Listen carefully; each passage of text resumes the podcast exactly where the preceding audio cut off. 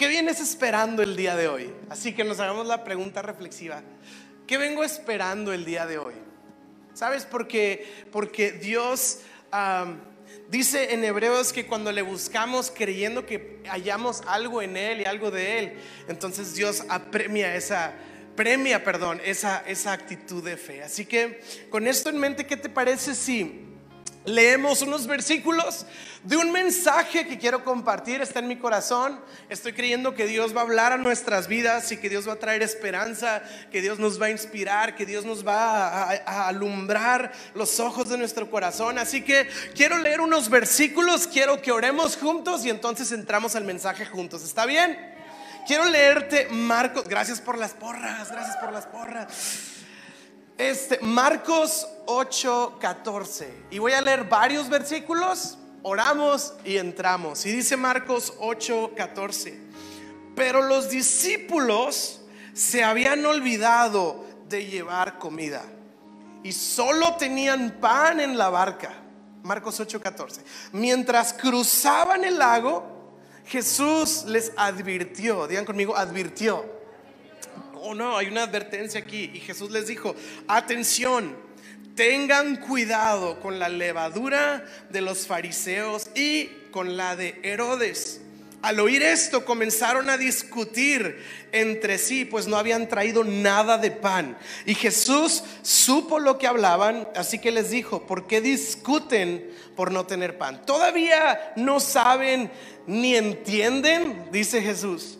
Tienen el corazón demasiado endurecido para comprenderlo. Tienen ojos y no pueden ver. Tienen oídos y no pueden oír. No recuerdan nada en absoluto cuando los alimenté a los cinco mil con cinco panes. ¿Cuántas canastas con sobras recogieron después? Doce, contestaron ellos. Y cuando alimenté a los cuatro mil con siete panes, ¿cuántas canastas grandes con sobras recogieron? Siete, dijeron. Y Jesús termina esta historia diciendo esta pregunta. ¿Todavía no entienden? Les preguntó. ¿Todavía no entienden? Y el mensaje del día de hoy lo titulé así, entiende, no es lo de afuera. Alguien diga conmigo, entiende, no es lo de afuera. Vamos a orar, Señor, gracias por tu palabra, gracias porque hablas a nuestras vidas, tu palabra nos acerca a ti, nos muestra tu corazón, nos muestra tu persona, nos muestra lo que tú quieres en nosotros y de nosotros. Y el día de hoy pedimos que tu Espíritu Santo obre en cada uno de nosotros, Señor. Danos la gracia para entender lo que tú quieres hablarnos, te lo pido en el nombre de Jesús. Todos decimos amén. Y si estás contento el día de hoy, puedes darle una vez más un aplauso a nuestro bueno y generoso Dios entiende, no es lo de afuera. Ese es el mensaje. Y sabes, estos versículos que estamos leyendo son eh, el resultado de una suma de circunstancias, de eventos, de predicaciones, de cosas que vienen sucediendo cuando vamos leyendo el Evangelio. Y sabes, algo muy interesante que podemos encontrar en el Evangelio es que Jesús siempre tuvo una armonía perfecta en cada una de sus enseñanzas y de sus mensajes y de sus parábolas y sus ilustraciones. Y en lo que acabamos de leer, lo que, el, cuadro que nos está narrando la Biblia es el resultado de esta suma de eventos acerca de un tema repetitivo. Jesús venía repitiendo un concepto, venía repitiendo una enseñanza, venía repitiendo una idea con sus discípulos una y otra y otra y otra vez. Claramente ellos no lo entendieron y se entiende la frustración de Jesús de decir, uy, todavía no entienden. No era porque Jesús esperaba una revelación especial en sus discípulos más bien era porque era una terquedad en los discípulos que se les repetía, se les repetía y se les repetía. Y ellos como quieran no lograban captar lo que Jesús estaba queriendo decirles. Ahora, tomando en particular este, esta, esta escena, este cuadro, los sucesos repetitivos que Jesús venía enseñando tienen que ver con un mismo concepto. Y el concepto es el siguiente, el pan, el pan. ¿Cuántos le dan gracias a Dios por el pan? Amén. Amén, qué bueno es el pan. Este, y sabes, Jesús lo dijo varias veces y ya hemos escuchado estas expresiones varias veces, estamos familiarizados cuando Jesús, por ejemplo, enseñó esta, esta, esta gran verdad de que no solo de pan vivirá el hombre, sino de toda la palabra que sale de la boca de Dios. Luego también Jesús habló de sí mismo como el pan de vida. Y dijo Jesús, yo soy el pan de vida. Jesús vimos, como lo acabamos de leer, también en una ocasión tomó cinco panes y los multiplicó y alimentó una cantidad de cinco mil hombres, sin contar mujeres y niños, que si pues cada uno lo casamos y le damos un hijo, pues estamos hablando de aproximadamente 15 mil personas, siendo un pan multiplicado para alimentar todos ellos. En otra ocasión Jesús toma siete panes y otra vez alimenta ahora a cuatro mil personas multiplicando el pan. Y lo vamos a ver también más adelante después de esta escena, que Jesús sigue retomando el tema del pan una y otra vez, diciendo, este es mi cuerpo que por ustedes es partido, háganlo en memoria de mí. Y Jesús toma esta ilustración del pan y lo repite y lo repite y lo repite para tratar de, dar una ilustración. Ahora, tomando el orden cronológico, Jesús dijo que no solo de pan vivirá el hombre, dijo que Él es el pan de vida, alimentó a cinco mil y alimentó a cuatro mil. Y entonces llegamos a este momento. Los discípulos se suben a una barca con Jesús. Jesús va en la barca y voltea y les hace una advertencia. Cuídense, cuídense de la levadura de los fariseos y de Herodes. Entonces no está hablando de otra cosa porque la levadura es un ingrediente que está íntimamente relacionado con el pan. ¿Cuántos eh, en la cuarentena y en pandemia eh, empezaron a usar la levadura para hacer una pizza casera. ¿Sí? ¿A, quién le dio el don de la repostería o de la cocina durante pandemia? Nosotros nos pusimos a hacer pizza, ¿verdad? Y hacíamos la masa y era mágica la levadura. ¿Por qué? Porque le echabas una cosita ahí y de repente parecía que se había triplicado el tamaño de la masa. Como quiera no nos quedó rica la pizza, pero se multiplicó el tamaño de la masa, que era el, propósito de ver a la, a la levadura en acción. La levadura tiene esta característica de fermentación la levadura, de alguna manera, eh, eh, en agua y comiendo azúcar empieza a liberar una especie de gases. Yo sé que no suena tan, tan atractivo, pero empieza a inflar la, masa y ah, qué rico huele, ¿verdad? Qué rico huele cuando el pan está en este, la masa está en este momento. Entonces, eh, tiene esta, esta característica, pero hay algo muy interesante. A pesar de que para nosotros la levadura es un ingrediente que es útil para pan o para masa, para los judíos la levadura no era algo así tan agradable. De hecho, para ellos era considerado un ingrediente que corrompía o que hacía masa impura. Por lo tanto, los judíos tenían la práctica de comer masa sin levadura, porque en su mente la levadura corrompía la pureza de la masa. Entonces cuando Jesús dice, cuídense de la levadura, en otro sentido, los, en una ilustración, los discípulos están captando esta instrucción. Cuídense de algo que puede corromperles a ustedes, algo que puede... Eh, eh, eh, podrir, o, o, estorbar aquello que es puro. Entonces Jesús está hablándoles de cuidarse de algo que los pueda corromper. La pregunta es, ¿qué es aquello que puede corromperlos? Y entonces Jesús es, explícito y dice, cuídense de la levadura de los fariseos y de Herodes de los fariseos y de Herodes. Y es como, y estos dos grupos de personas que tienen que ver, tienen todo que ver porque son los grupos que acompañaron a Jesús a lo largo de toda su misión aquí en la tierra. Siempre vas a ver a Jesús haciendo algo, enseñando algo. Y fariseos y de alguna manera autoridades romanas, políticas involucradas en este problema. Y Jesús viniendo a ser disruptivo para estos sistemas de hombres que se habían establecido para hacer algo. Y entonces el Evangelio como que no estaba cumpliendo ninguna de las dos agendas. Entonces los fariseos y los romanos o el gobierno, la política de esos días era, era atentada por lo que Jesús venía haciendo. Y Jesús no solo venía haciendo esto, sino que explícitamente le dice a sus discípulos, y cuídense de esto que está siempre aquí mezclado con todo lo que está sucediendo. Ahora Jesús no vino a la tierra a, confrontar a los fariseos. Jesús no vino a la tierra a andar sacando el diablo y Jesús no vino a la tierra a andarse peleando con el imperio romano. Jesús vino a la tierra a cumplir la voluntad de su Padre Celestial, vino a establecer el reino de los cielos, vino a enseñarnos su santa voluntad y de cómo caminar en una vida de propósito siguiéndolo a Él. El problema no, no era Jesús contra ellos, era que ellos reaccionaban ante lo que Jesús venía haciendo. ¿Por qué? Porque era expuesto lo corrompido de sus sistemas. Y estos dos sistemas, de una manera general, yo lo quiero decir así, en la actualidad, siguen siendo los mismos sistemas. El sistema de los fariseos es el sistema de la religiosidad. Es como si Jesús les dijera, cuídense de la religiosidad, discípulos. ¿Y qué es la religiosidad en este punto? Eh, este, y me llama la atención porque es fariseos, religión, Herodes, política. ¿Y cuántos han escuchado esa frase de no platiques de religión ni de política. Hagas lo que hagas, menos cuando es de noche, no lo hagas. y No platiques de religión ni de política. ¿Por qué? Porque la religión y la política siempre traen estas, estas tensiones y discusiones, ¿no? Me, me, llama mucho la atención porque se supone que la religión es como que la solución a la humanidad o la política también. Somos la respuesta al cambio y la seguridad de la sociedad. Nosotros somos la salvación. Y me da risa que no tienes que entrar en las acciones simplemente cuando mencionas algo de religión o de política, y empiezan los problemas. Con solo ser mencionado estos sistemas generan problemas. Deja tú, o sea, ya cuando entras al tema, pues está más complicado. Y Jesús dice, cuídense de esto. ¿Por qué? Porque ambos sistemas se rigen con un mismo fin, pero al final con diferentes medios. Los religiosos, por ejemplo, buscaban ser una especie de élite, una, especie de personas eh, en, poder, personas elevadas, personas en reconocimiento, gente de estatus, gente de reputación. Y la manera en la que ellos ah, caminaban para llegar ahí es usando religión. Y entonces sacaban su religión y empezaban a medir a la gente. ¿Cómo? Nada más horas, una hora al día. Mi vida. ¿Cómo? Nada más ayunas una vez a la semana. ¡Oh, ternurita!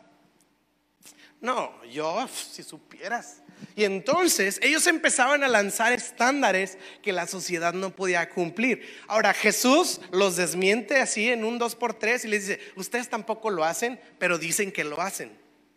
¿Verdad? Y son también unos... Pero entonces el sistema religioso tiene esta intención de llevar a gente para obtener una especie de aprobación, una especie de aceptación, una especie de posición de influencia basado eh, eh, eh, en el desempeño, en un buen comportamiento, en una serie de reglas, de expectativas, de estándares, de una buena moral, para que al final ellos pudieran obtener espiritualidad y aceptación. Fíjate bien, por medio de todas aquellas cosas ¿Qué haces? ¿Cuánto oras? ¿Cuánto ofrendas? ¿Cuántas veces vas al templo? ¿Cuánta teología sabes? ¿Cuántas, cuánto, qué tan cercano eres al, al sacerdote del templo? No, yo soy cercano a él. Este, yo lo invito a mi casa a desayunar. Y entonces, basado en las cosas que haces, ellos obtenían espiritualidad, pero realmente lo que había detrás de su aparente espiritualidad era una posición de poder, era una posición de influencia. Ahora, el tema de la política en los tiempos de Jesús era el mismo sistema. El fin es obtener también una posición de qué? De poder, de reputación, de autoridad, estar en eminencia. Y el medio también para llegar ahí es como que cuántos alguna vez han escuchado de algún político que llegó a un puesto político sentado viendo la tele. La realidad es que pues hay cosas que hay que hacer para llegar ahí. Y todos sabemos cómo funciona y hay que moverle aquí, hay que moverle allá, hay que hacer esto, hay que ir el otro, hay que ir a llevar esto, hay que salir en fotos así, hay que codearse con no sé qué. Y es como que todo un camino de hacer muchas cosas para llegar a la posición de poder, para llegar a la posición de aceptación. Y una vez más, es llegar a esa cumbre por medio de una sinfín de acciones y de cosas que tienes que hacer. Llegas al poder por medio de lo que haces.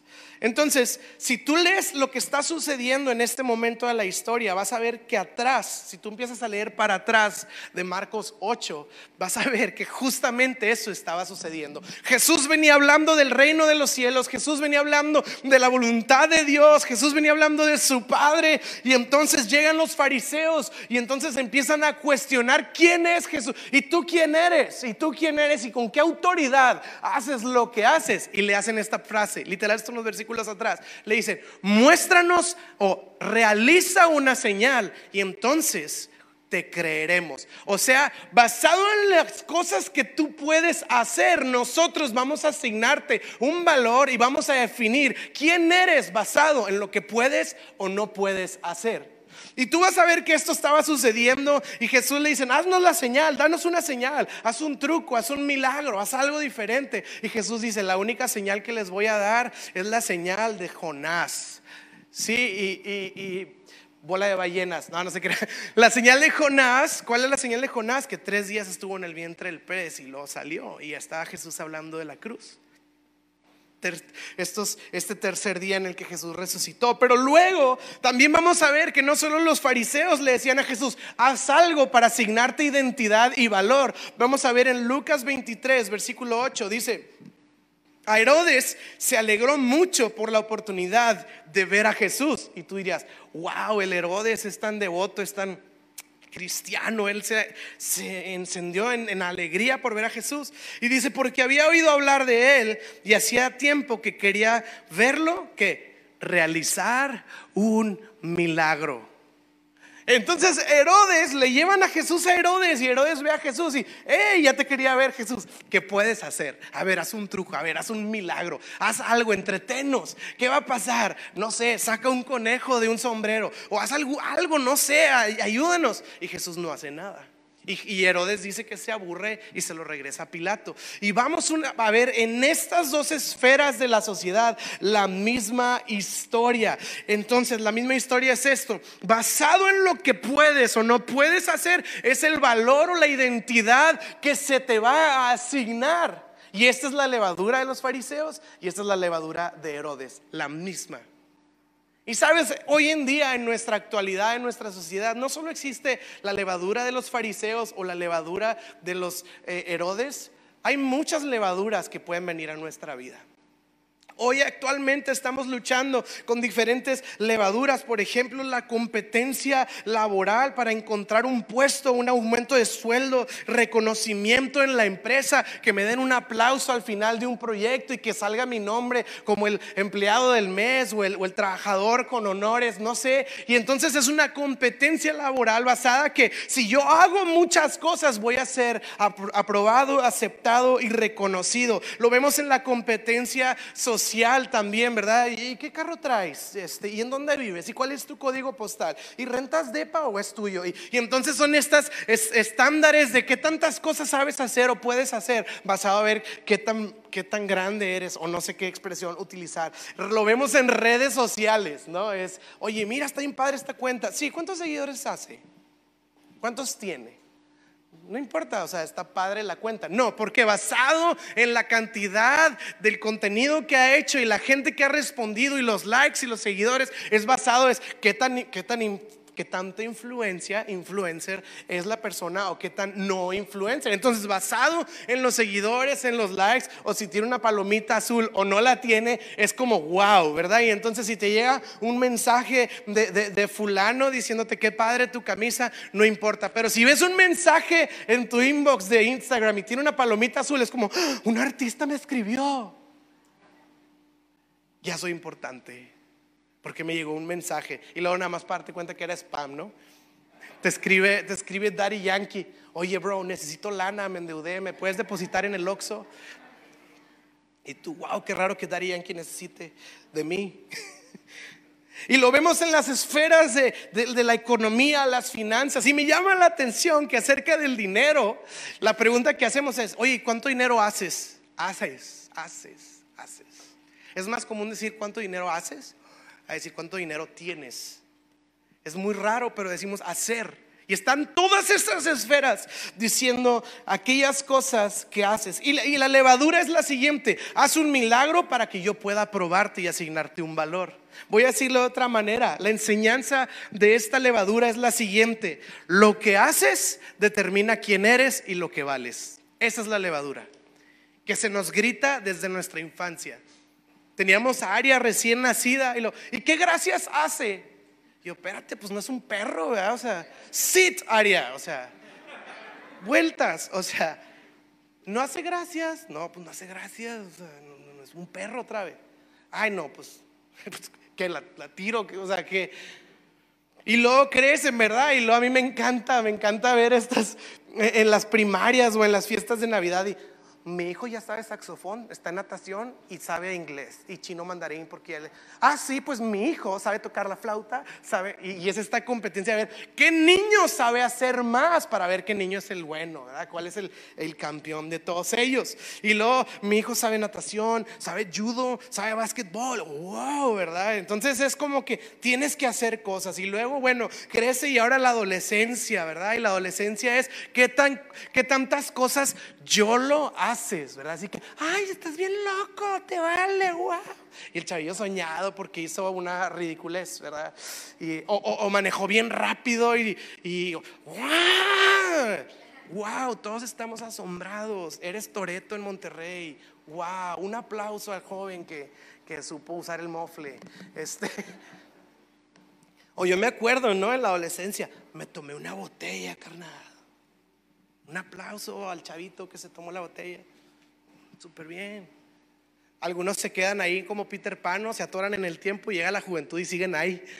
Yo me acuerdo en la carrera todavía. Me eché tres botellas, carnal. Súper bien. Que te aplaudo, te, te pongo un pedestal, te haces un héroe de la humanidad. O sea, ¿y qué? Pero es como, mira todo lo que hago, todo lo que puedo hacer. Y bueno, llegamos a la adultez y la pregunta pues casi siempre es, hola, mucho gusto, ¿y a qué te dedicas? ¿Qué haces? ¿Qué haces para saber quién eres? Como si lo que haces te asigna un valor y una identidad. ¿Verdad? Y es como que, ¿y qué haces? No, pues nada, a mí, a mí me, me, da risa esa pregunta, ¿no? Me da mucha risa esa pregunta. Cuando veníamos de Tijuana para acá, yo venía manejando en la camioneta y lo era cuando la pandemia estaba en su punto, así que los diferentes estados de México se sintieron autónomos y cerraron sus fronteras. ¿Alguien se acuerda de eso? O sea, ya no podías ir a Saltillo porque ahora resulta que, que Monterrey o Saltillo ya somos independientes de, de, de Coahuila. Y me tuve que ir por México y por fronteras cerradas, etcétera, y, no, no, pude darle por Chihuahua, me tuve que venir por todo lo que es este em, Sonora y luego eh, Mazatlán, que es eh, Sinaloa, sí, sí, sí, fueron a la escuela. Y entonces Durango, y hace cuenta que había retenes, retenes, me tocó como uno o dos, así de la policía y del gobierno. Todos los otros retenes pues eran de otra cosa. Este, y la pregunta era, ¿y, qué haces? ¿A qué te dedicas? Y siempre a mí me incomoda un chorro eso, ¿qué les explico?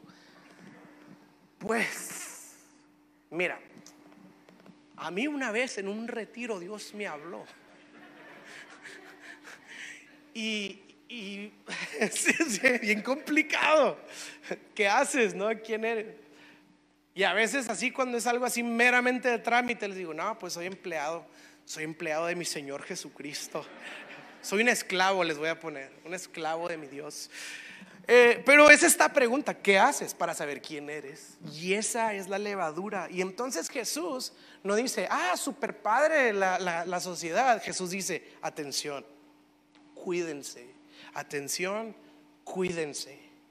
Cuídense de las cosas, de basar su identidad, su seguridad, su plenitud, basado en lo que pueden hacer en todo aquello que pueden hacer. Y quiero volver a leer un fragmento de Marcos, porque mira, está súper chistoso. Dice, los discípulos se les había olvidado llevar comida y solo tenían un pan. ¿Qué hicieron? La regaron se les olvidó un pan, se les olvidó la comida. Y mientras cruzaban el lago, Jesús les dijo, atención, tengan cuidado con la levadura de los fariseos y la de Herodes. Y al oír esto, se inicia una discusión entre discípulos porque no habían hecho lo correcto. O sea, ¿por qué no habían traído pan? Y Jesús supo lo que hablaban y les dice, ¿por qué discuten por no tener pan? Te lo voy a poner en otras palabras. Jesús está diciendo, hey, lo que ustedes hacen o no hacen no los define. Esa es la enseñanza. Jesús está diciendo, hey, cuídense de la levadura de los fariseos y de Herodes. Y los discípulos estallan y dicen, oh, se me olvidó el pan, la regué, no puede ser. Pedro, te dije que no se te olvidara así, no, pero es que tú eres un menso, siempre se te olvidan las cosas. No, no se me olvidó, es que Judas es un rata, él nos sacó la lana y ya no pude comprar el pan para el camino. Y Judas, eh, ¿qué pasó? Claro que no, yo todo bien, todo bien, yo aquí estoy administrando. Lo, no, hombre, te pasas. Ay, ¿qué va a pensar Jesús? Que la regamos. Y luego en dos mil años, cuando estén leyendo esos versículos en central, ¡qué oso! Van a decir que éramos bien olvidadizos, que éramos incompetentes que no somos buenos discípulos, que no somos gente estructurada, gente planeada, gente competente. Y entonces me llama la atención cómo Jesús les dice, cuídense de esto. Y ellos se enganchan con sus rollos y literal Jesús les dice, cuídense de esto. Y el segundo es lo que pasa. No, la regué, somos malos discípulos. Se empiezan a pelear basado en sus problemas de inseguridad diciendo cometimos un error y Jesús nos va a regañar o Jesús nos va a despedir del trabajo de ser discípulo. Qué tonto, ¿por qué se me olvidó? Si ya sabía que el Judas nunca hace nada, ¿cómo no pensé? Y sabes, está muy interesante como que, como una frase de Jesús, parábola, termina una discusión que Jesús tiene que detener. Y me llama la atención porque lo dijimos hace un momento, esa es la característica de la levadura, ¿no? Inflar las cosas. Como una enseñanza hizo que un problema se inflara a un punto en donde Jesús tuviera que decir, hey, párenle, no pueden estar así. Se infló, se volvió grande. Y vemos que todo lo que sucede aquí se infla. Y sabes, esta es la característica de esta levadura de la que estamos hablando. Cuando yo creo que lo que yo soy o lo que yo valgo depende de lo que hago, la levadura va a entrar a mi corazón y va a inflarme. Ahora, digo literal, ¿verdad? ya andamos algunos ya yendo al gym para desinflarnos, pero en un sentido espiritual, ¿qué pasa si yo creo que yo soy lo que hago y lo que hago son errores? Y lo que hago son equivocaciones. Y lo que hago es, no, no, da, no da el ancho, no llega a un estándar, no, no se logra. Entonces, ¿sabes qué? No solo voy a decir, chin, no me salió, tengo que ser mejor. Ah, chin, no lo hice bien, creo que puedo aprender a hacerlo bien. Ay, no me salió, no pasa nada, lo volvemos a intentar. No, si yo hago que lo que yo soy, lo que valgo es en lo que hago, la levadura va a entrar a mi corazón. Y si no me salió, la levadura no me va a dejar pensar solamente, sí, no me salió, a la próxima lo intento. La levadura va a entrar a mi mente y a mi corazón y se va a traducir como, chin, no me salió, no sirvo para nada, se me hace que voy a renunciar, esto no es para mí. Hay gente que lo puede hacer mejor que yo yo no valgo. Quizá nunca nadie me va a ver y nadie, nadie va a reconocer que aquí he estado fielmente y que yo puedo. No, se me hace que ya ni lo voy a intentar porque qué miedo volver a, fallar y equivocarme. No me va a salir, soy un tonto, esto no es mío. ¿Qué estoy haciendo? Soy un ridículo. Estoy tratando de tomar un rol que ni me pertenece a mí porque yo no soy. Y entonces la levadura te está inflando lo negativo, lo que no te sale. No sé cuántos se identifican con esto. Yo una vez estuve, se me vino a la mente, estábamos en una, temporada un poco complicada de nuestras vidas, André y yo, y, y, estaba así yo bien derrotado y estábamos en nuestro depa y hace muchos años, y un día volteé y le dije a Andrea, así, o sea, era un problemilla ahí, ¿no? Y yo le digo a Andrea, la Biblia dice que Dios le da un talento a unos, dos a otros y cinco a otros. Quizá solo tengo uno y estoy tratando de tomar el rol de alguien que tiene cinco talentos, ¿a qué le tiro? Y Andrea, ay, ay, bájale. Cálmate, talentos. Hasta bíblico lo hice. O sea, mi derrota le puse versículo. Lo inflé. Pero sí es cuando, es cuando, es cuando, eh, para lo malo, pero sabes también para lo bueno, la, la levadura hace lo mismo. Te salió, Claro. En Central celebra, ¿no? Celébrenme porque miren cómo lo hice. De nada, Señor. Si quieres te enseño, ¿eh? La verdad no ha sido fácil, pero mira, mm, la gracia de Dios te fortalece. No, no, no. Yo estaba así como tú, pero mírame, o sea, la gracia de Dios, mira, el producto terminado. Y entonces la levadura también me infla para el otro lado. Entonces, o la levadura me quiere llevar a las alturas o la, levadura me quiere llevar a las profundidades, porque lo bueno me lo exagera y lo malo también me lo exagera y me quiere llevar al fondo. Y esa es la característica de la levadura, tomar algo, inflarlo. ¿Sabes que estos dos años de pandemia han sido levadura? Y por eso hay tanta ansiedad y por eso hay tanta cosa.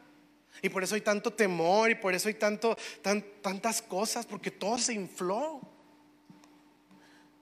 O sea, no, sé cuántos lo vivieron, pero si todo era, todo era, ya se acabó el mundo, o sea, todo era apocalíptico. Yo me acuerdo que me despedía de Andrea para ir al Walmart, amor, siempre te amé, voy a ir al Walmart, si no vuelvo, este, te amo y dile a Aria cuando sea grande. O sea, casi grababa un video de despedida, porque era un temor, un temor que nos sobrepasó a todos. Y luego todo empezó a tomarse bien personal y luego todo era protesta y, si me explico, era como que, oigan, ya hay medicinas. No, no hay medicinas. No voy a tomar medicina porque yo no voy a tomar medicina y Bill Gates me quiere contaminar y todo. Y, lo otro, bueno, ok, o sea, tranquilo. Bueno, pues por lo menos ponte un cubrebocas, quizá ayuda. En... No, porque el dióxido de carbono se me va a meter al cerebro. Y, y como que todo estaba inflado. O sea, yo estuve un tiempo en Japón hace muchos años, historia literal, y los japoneses usaban cubrebocas. Normal. Yo ya había visto la sociedad en cubrebocas y es por higiene, etcétera, etcétera. Una cultura muy chida, por cierto. O sea, si les da gripa a ellos, se ponen cubrebocas. Entonces, no, no era así y luego de repente resulta que en la pandemia el cubrebocas era para controlarnos el cerebro. Entonces, yo no sé, no importa si piensas o no, no estoy yo predicando de qué postura es la correcta, solo estoy diciendo como cosas cotidianas se inflaron demasiado. Entonces, yo no sé, yo no sé cuántos identifican esto, pero creo que es importante, como Jesús los dijo, lo dijo, atención. Yo tengo que prestar atención a la levadura que hay en mi vida.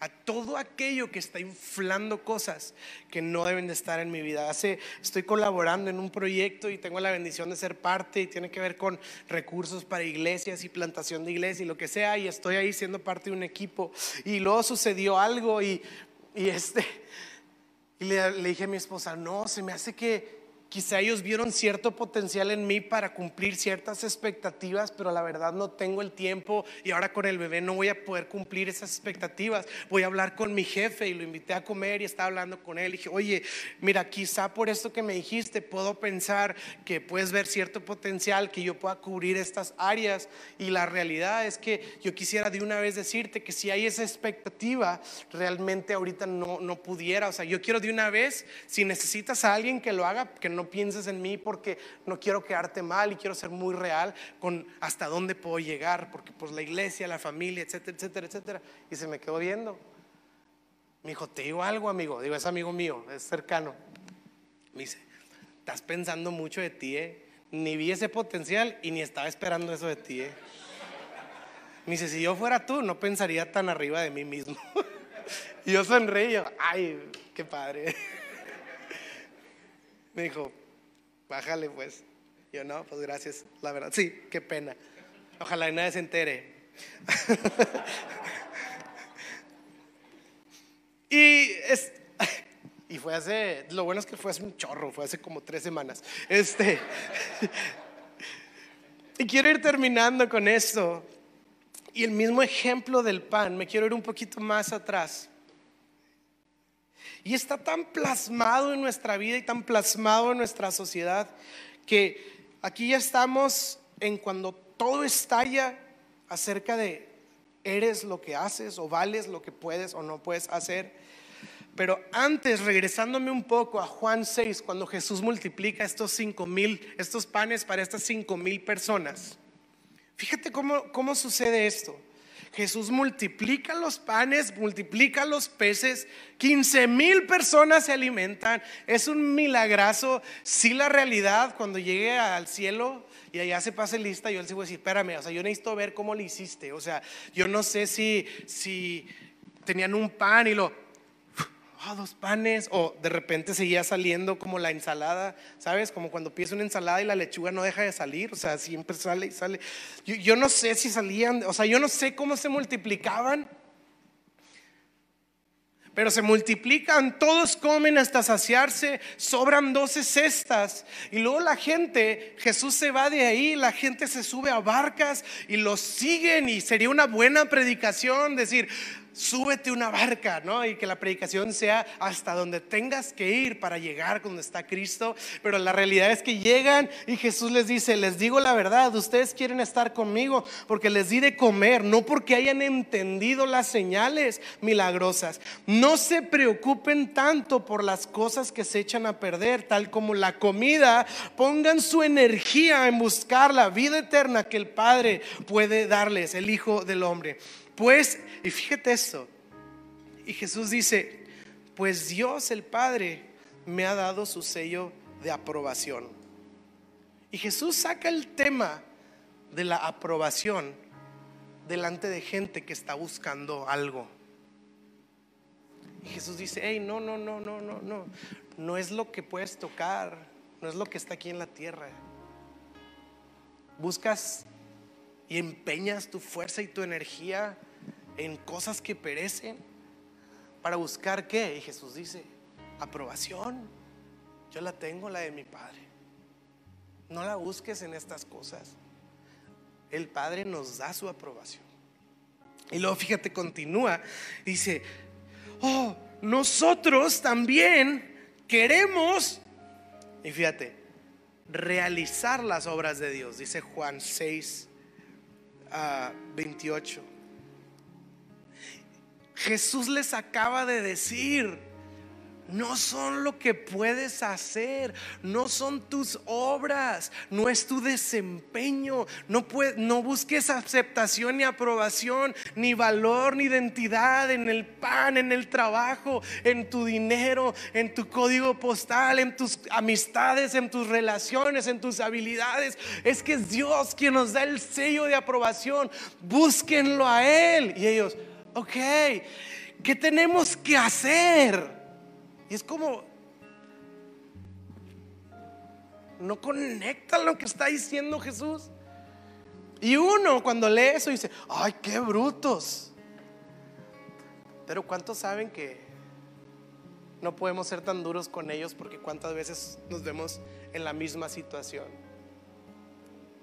No eres lo que haces o no puedes hacer. Y andamos una y otra vez queriendo agradar a Dios por medio de nuestras obras. Y andamos una y otra vez buscando la aprobación de los hombres. Y andamos ahí una y otra vez buscando que me pongan la estrellita en la frente o que me reconozcan en el trabajo. Y ahí andamos buscando una y otra vez, a pesar de que ya hemos escuchado que se trata de Cristo Jesús.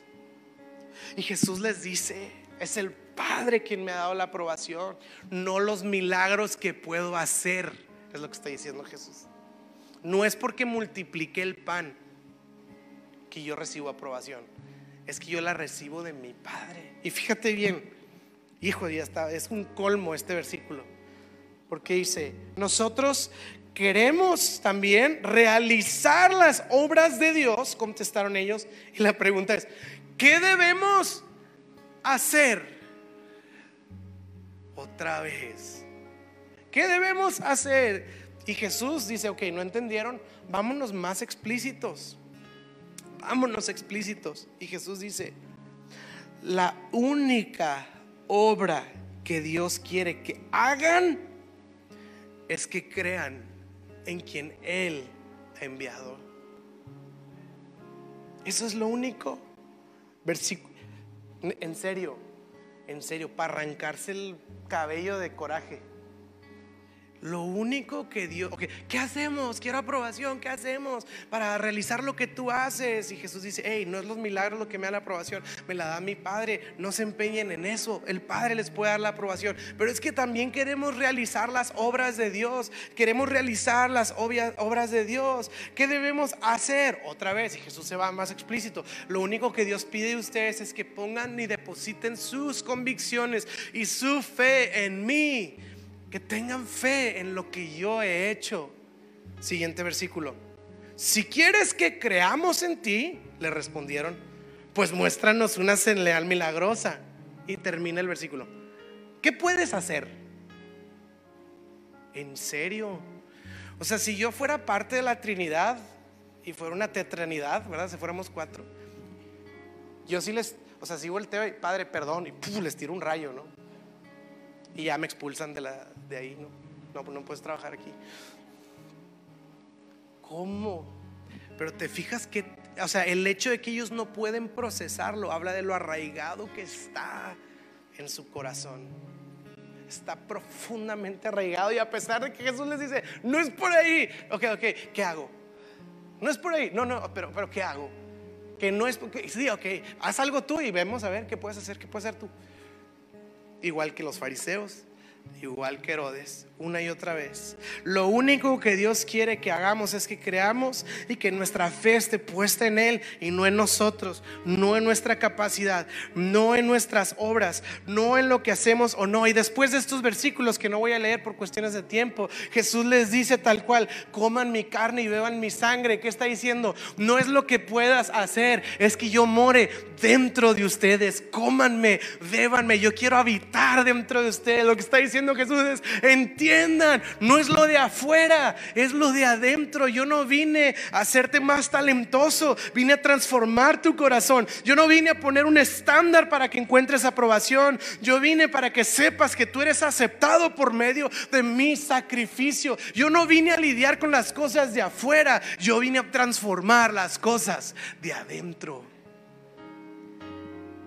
Y cuando entendemos que no es lo de afuera que nos da valor o identidad, entonces y ponemos nuestra fe en lo que Jesús hizo, es que empezamos a experimentar la verdadera libertad.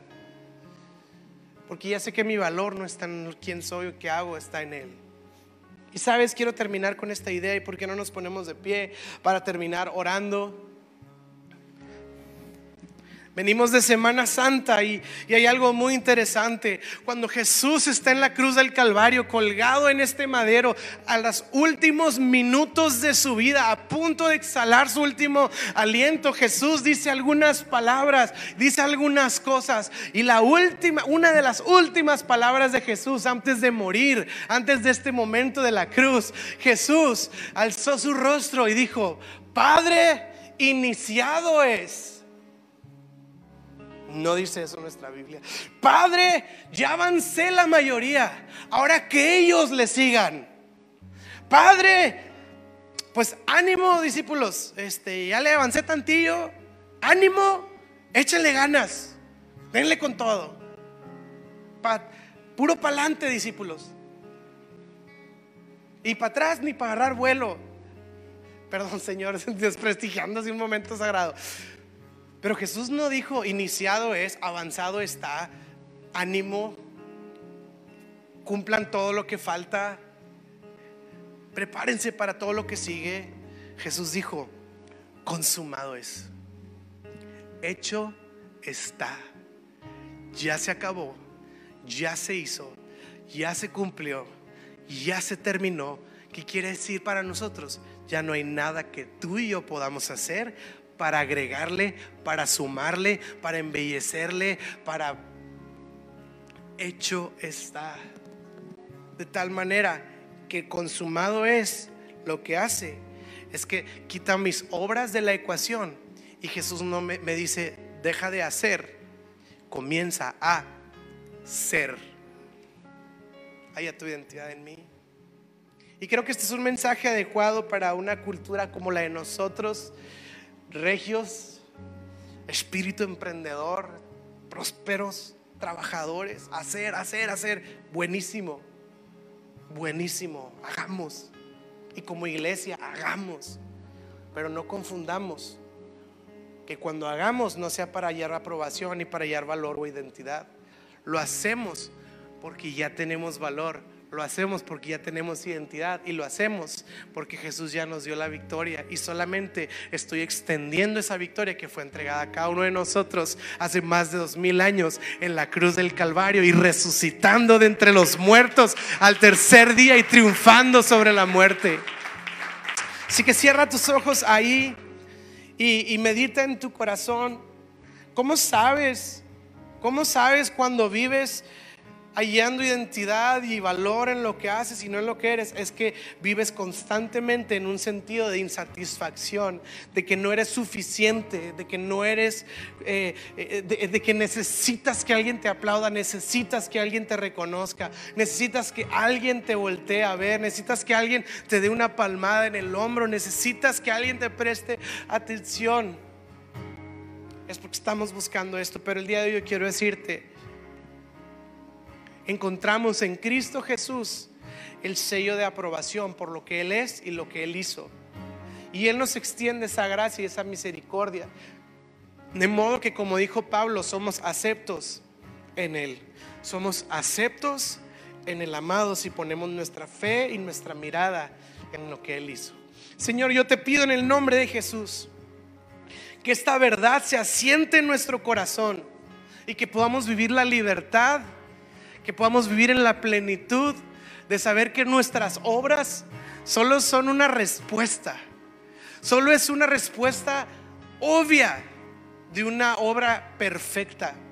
No estamos tratando de ganar, no estamos tratando de completar, no estamos tratando de agregarle a lo que tú ya hiciste. Estamos respondiendo en gratitud y en un sentido de adoración con nuestra manera de vivir por todo lo que ya nos diste en la cruz del Calvario, Señor. Te damos tantas gracias y yo te pido que nos cuides de la levadura. Yo te pido que nos cuides de esta idea, de estas ideas, de estas presiones, de estas enseñanzas de la sociedad, de inflar todas las cosas y, que viene a corromper y a contaminar lo que tú ya has hecho puro en nosotros, Señor. Yo te lo pido y te doy tantas gracias en el nombre de Jesús. Y todo central dice...